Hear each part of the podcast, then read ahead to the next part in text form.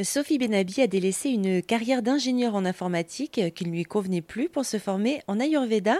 Sophie Benabi, vous êtes praticienne en médecine indienne et en micronutrition à côté de Versailles. Alors vous ne vous êtes pas seulement formée, vous avez ressenti le besoin de transmettre vos connaissances en écrivant des ouvrages et en réalisant un oracle, en vulgarisant finalement un petit peu cette science qui peut paraître un peu complexe de l'extérieur.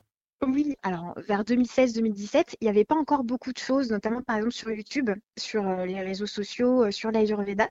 Et donc, euh, à chaque fois que je parlais de l'Ayurveda, les, les, gens me regardaient avec des grands yeux pour me demander ce que c'était. Ils ne comprenaient pas trop ce que c'était. Et du coup, c'était pas hyper vulgarisé en fait et, démocratisé à cette époque-là. Donc du coup, je me suis dit qu'il fallait, enfin, ça serait super chouette de justement de créer des vidéos vulgarisées puis accessibles en fait aux, aux néophytes, aux personnes vraiment qui voilà qui commencent en fait à cheminer avec l'Ayurveda. Et puis j'ai vu qu'il y avait un certain engouement pour cette médecine, pour comprendre justement les, les doshas, les énergies euh, qu'on pouvait avoir à l'intérieur de soi, vraiment euh, apprendre à, à, se comprendre à travers l'Ayurveda. Donc de fil en aiguille, du coup, j'ai développé euh, sur, sur YouTube des vidéos. Et puis je me suis dit que ça serait bien d'aller plus loin justement dans, dans l'approche ayurvédique, donc à travers des formations en ligne et puis des ouvrages donc sur l'alimentation et sur les saisons parce que ça c'est quelque chose aussi qui a été très demandé c'est comment est-ce que on compose voilà ces assiettes ces aliments ces plats à travers la médecine ayurvédique, comment faire.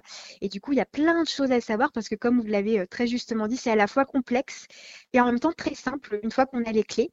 Et donc pour ça, eh bien, il faut, euh, faut un petit peu s'instruire, aller chercher des informations. Donc par des vulgarisations très pratico-pratiques à travers mes vidéos, des vidéos aussi que je fais sur Instagram et, euh, Facebook, et puis les ouvrages pour un peu plus approfondir cette médecine quand on veut aller vraiment plus loin dans, l'aspect ayurvédique.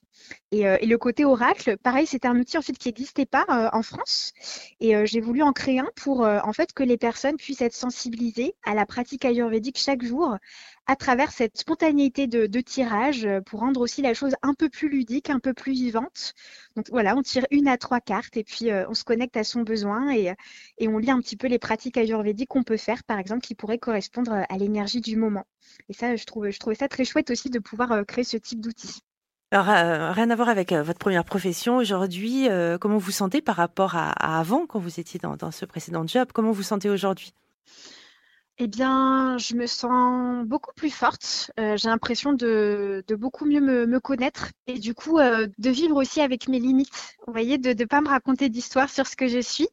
Donc d'accepter aussi mes limites et puis de, de comprendre euh, euh, mes forces aussi. Donc j'ai l'impression en fait de vivre vraiment en, en meilleure intelligence avec moi-même et en plus grand respect de moi-même. Et, euh, et, aussi de, mieux comprendre en fait les personnes qui m'entourent. On dit toujours que c'est en partant de soi aussi qu'on arrive à mieux comprendre les autres, mais c'est extrêmement vrai.